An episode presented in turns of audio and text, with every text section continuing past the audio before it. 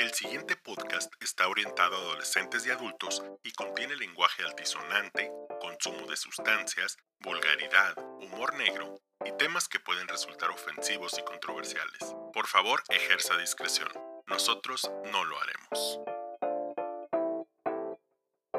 Ferulita para el alma.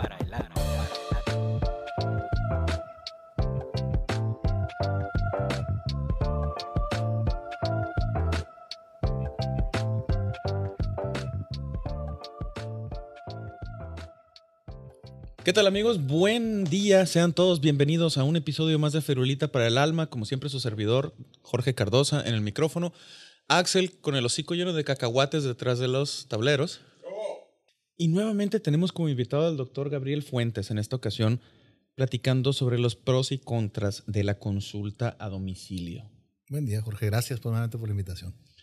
Como siempre, un cuasi orgásmico y freudiano placer tenerte en mi presencia, carnal. Igual, recíproco. la consulta a domicilio es un tema, creo yo, mm, controversial, no entre el público en general, sino entre nosotros, entre médicos. Sí. Por ejemplo, yo tengo probablemente unos 7, 8 años que me niego rotundamente a dar una consulta a domicilio. No, ya haces bien, es un broncón. Exactamente. Es un broncón.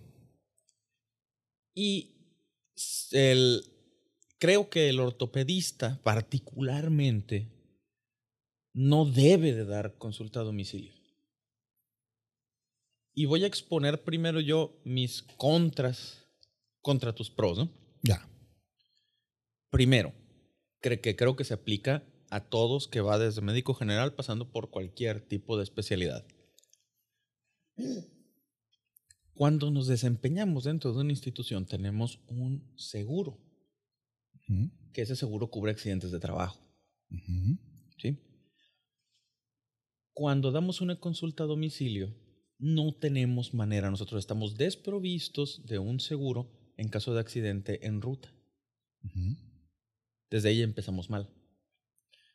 Si alguien me habla en la madrugada porque no deja de vomitar, por poner un ejemplo, pero vive a treinta y tantos minutos de mi casa y yo decido tomar mi instrumental y acudir a esta consulta y me accidento, el que queda desprovisto es uno. Otra, que creo que tiene más que ver con mi experiencia personal, claro. Ya no estoy joven, obviamente.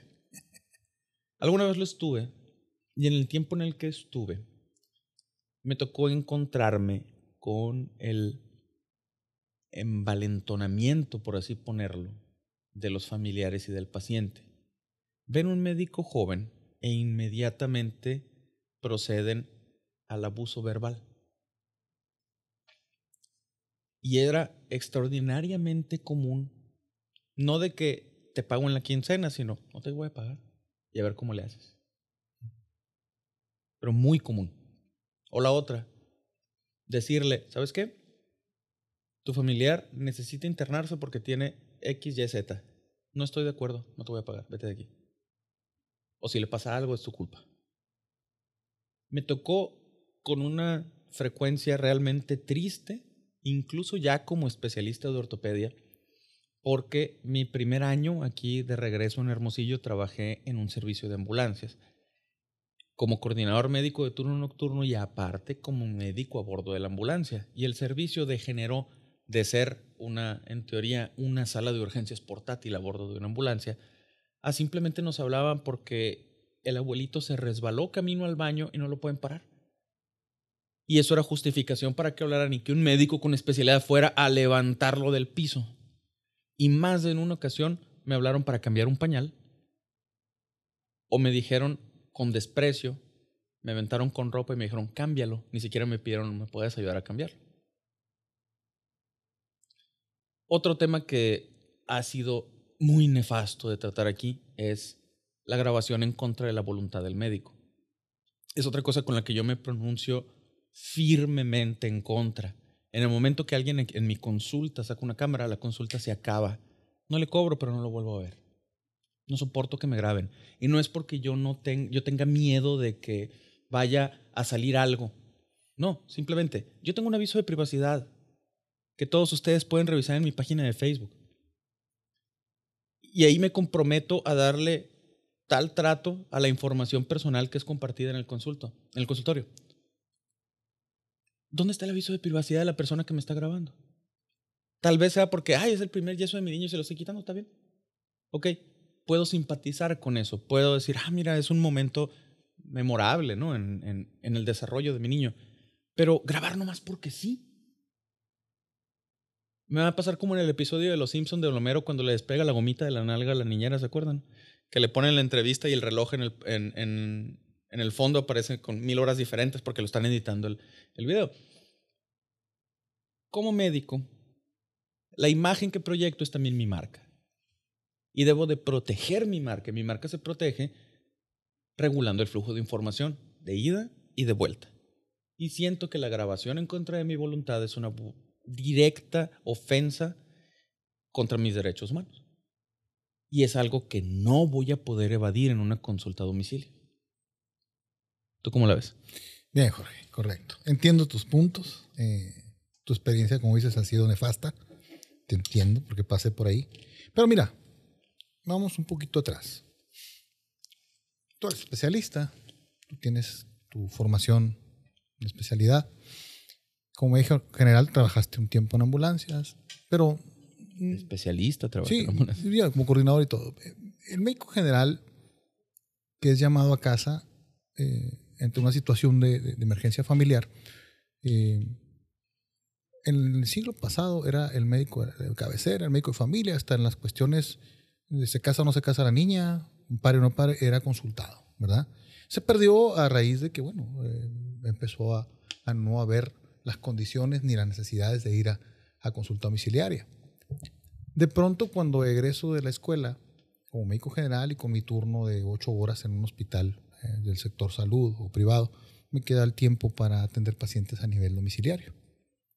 El paciente que se contenta, se conforma, está de acuerdo con la consulta, en la consulta privada o en el hospital, muchas veces te pide, doctor, ¿y me podría su tarjeta para en caso de que requiera un familiar mío? ¿Verdad? En ese momento que das tu tarjeta, tus datos para que te localicen, les aclaras. Consulta a domicilio bajo estas condiciones.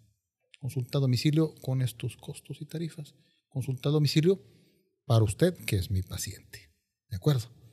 Cuando llegas al domicilio de un, de un paciente, es muy, poco, es muy seguro que alguien te recomendó. No tomaron tu libro de la guía de la sección amarilla en aquel tiempo, ni de la guía de Viper, ni, ni, ni, ni- de un... Ni un La guía roji. ¿te la guía roji.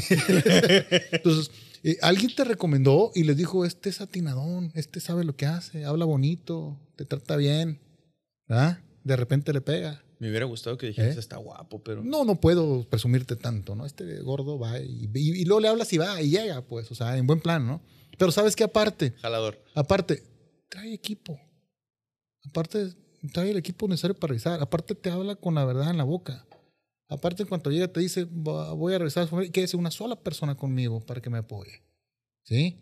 Tienes que hacer tus delimitantes. Es, es parte de una estrategia de trabajo y es parte de brindar la seguridad al paciente y el respeto hacia ti como, como un médico y como persona. Tienes que aclarar los puntos. Yo sé que te ha ido mal. Y en su momento pagué la inexperiencia y no se me pagó.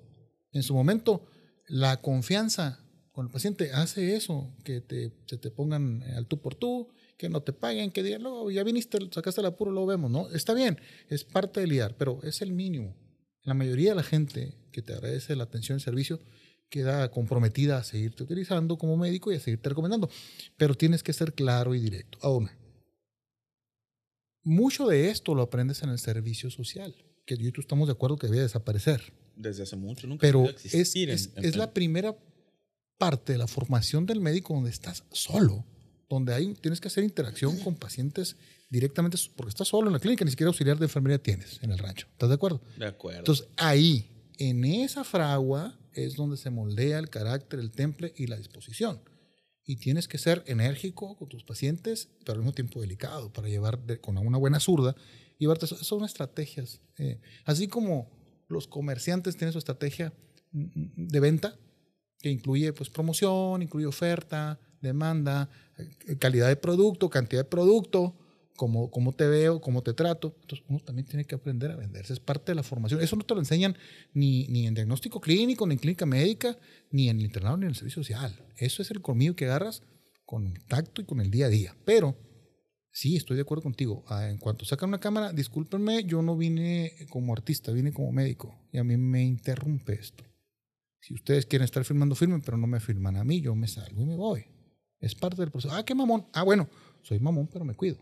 Claro. Ahora, ahora yo no vine por mi voluntad, por- tú me hablaste. Y al yo venir a tu casa, acepto tu- mis condiciones para poder venir, ¿verdad? Claro. Elegantemente y con estilo. Ahora, ir a una consulta a domicilio es hacerte de un enemigo o de un cliente. Y si haces un cliente, haces 25 o 30 clientes porque toda la familia te va a buscar.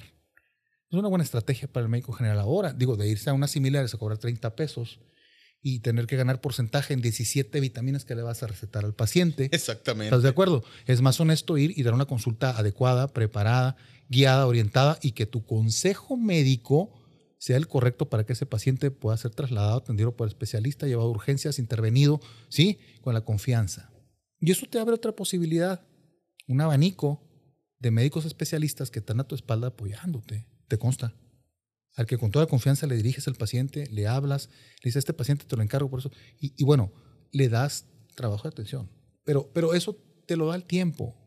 No, fue al principio, no fue en los primeros ocho años, Jorge. No, no, no, claro ¿Eh? que no, no es gratuito. Y, y no te lo da nada más, la experiencia que yo tuve al menos fue esto, no te lo da el callo.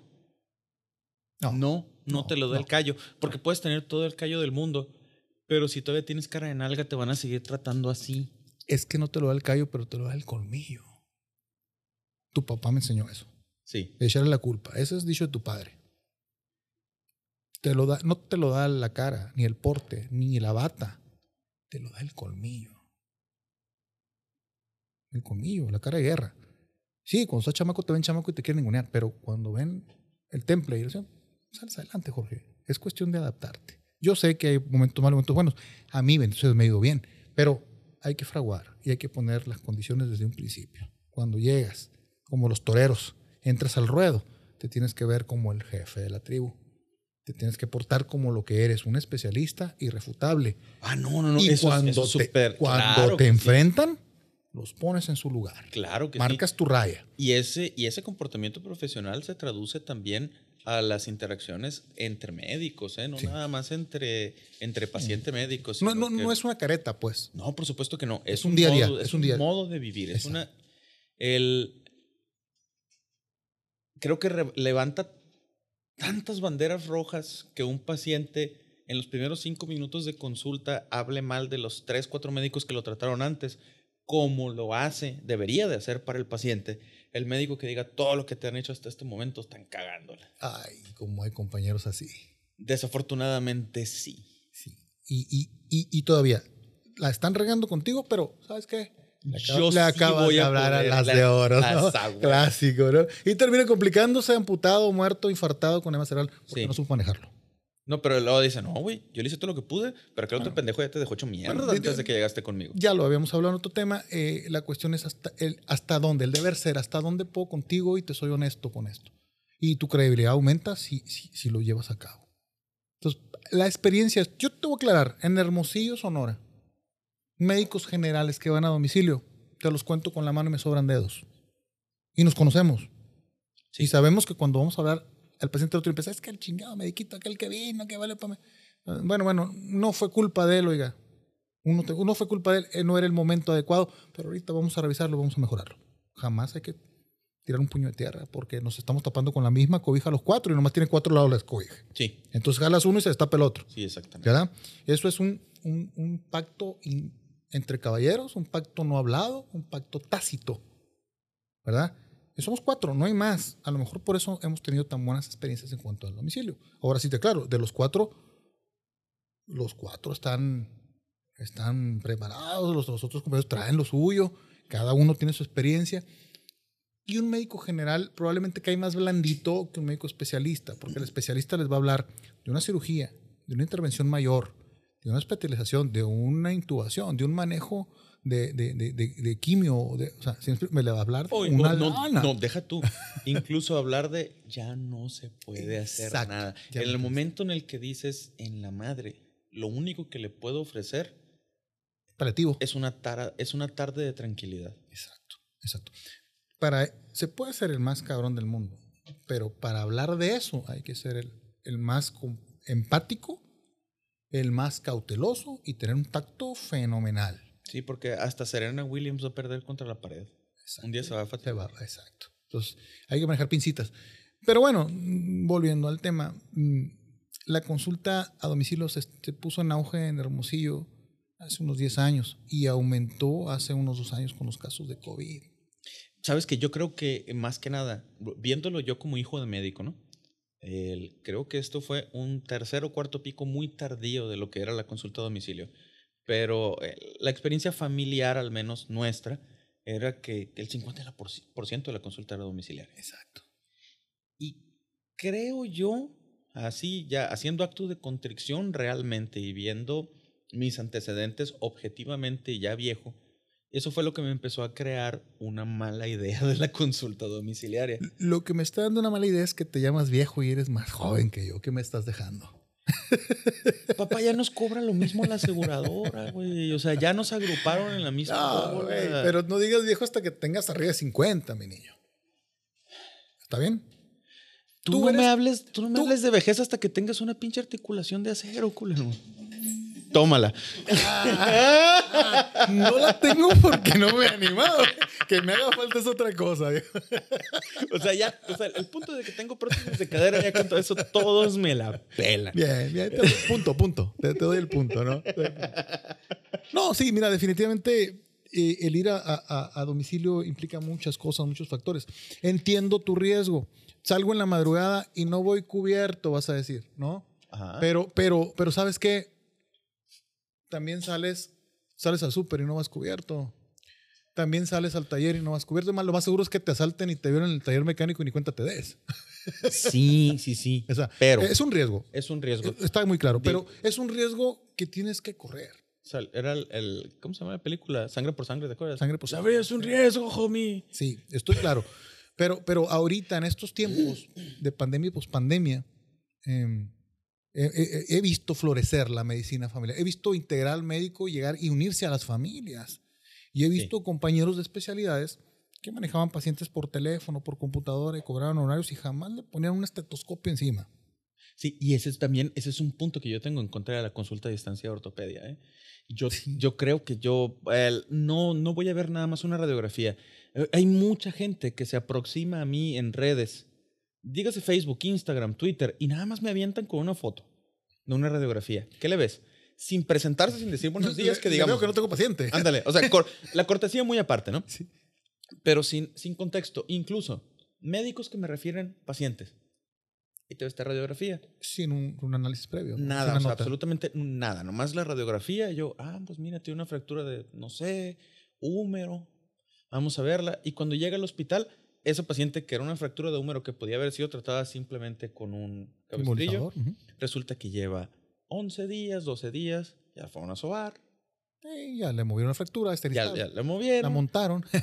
o una fractura de muñeca que la fueron que la manipularon que me hizo un síndrome compartamental y que en la radiografía son problemas de tejidos blandos que no se ven en una una arteria un nervio rasgado y estamos en problemas es. todos, ¿no? y que quirúrgicos somos como en el fútbol el último que la tocó metió el gol si yo le rajo yo la eché a perder Sí, aunque le hayan jalado a don Pancho los cuernos allá con, manteca de cochijo. así Eh, es Bueno, Jorge, pero mira, eh, yo, yo, yo también tengo otro punto importante.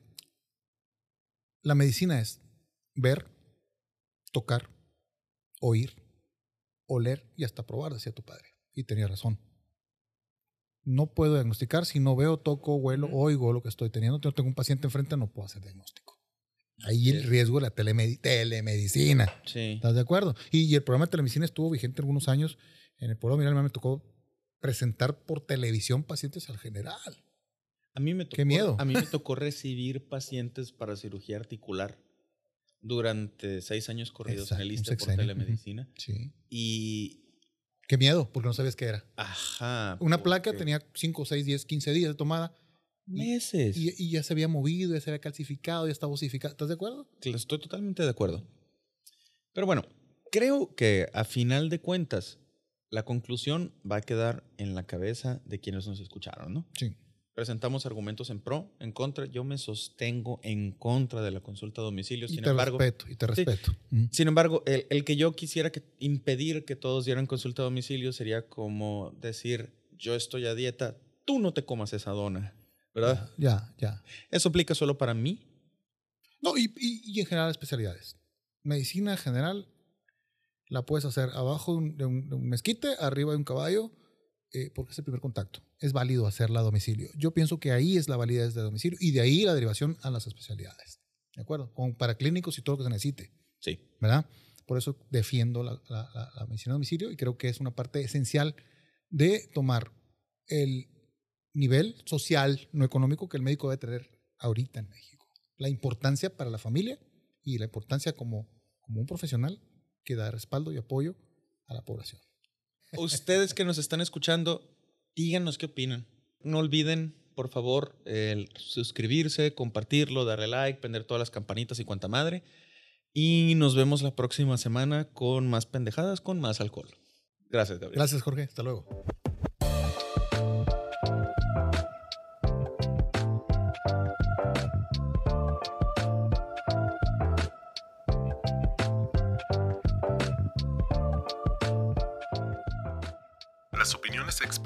Este podcast son 100% personales y de ninguna manera representan una comunicación de parte de alguna institución, colegio o consenso de profesionales.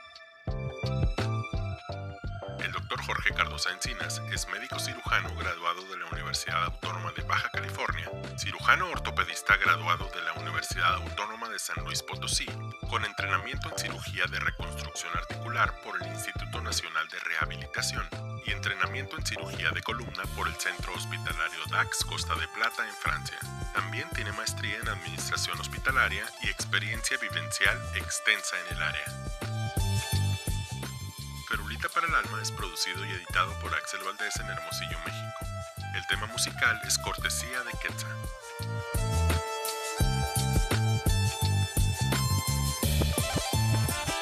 Espero que no se den cuenta por el sonido de mi voz que estoy tensando el esfínter.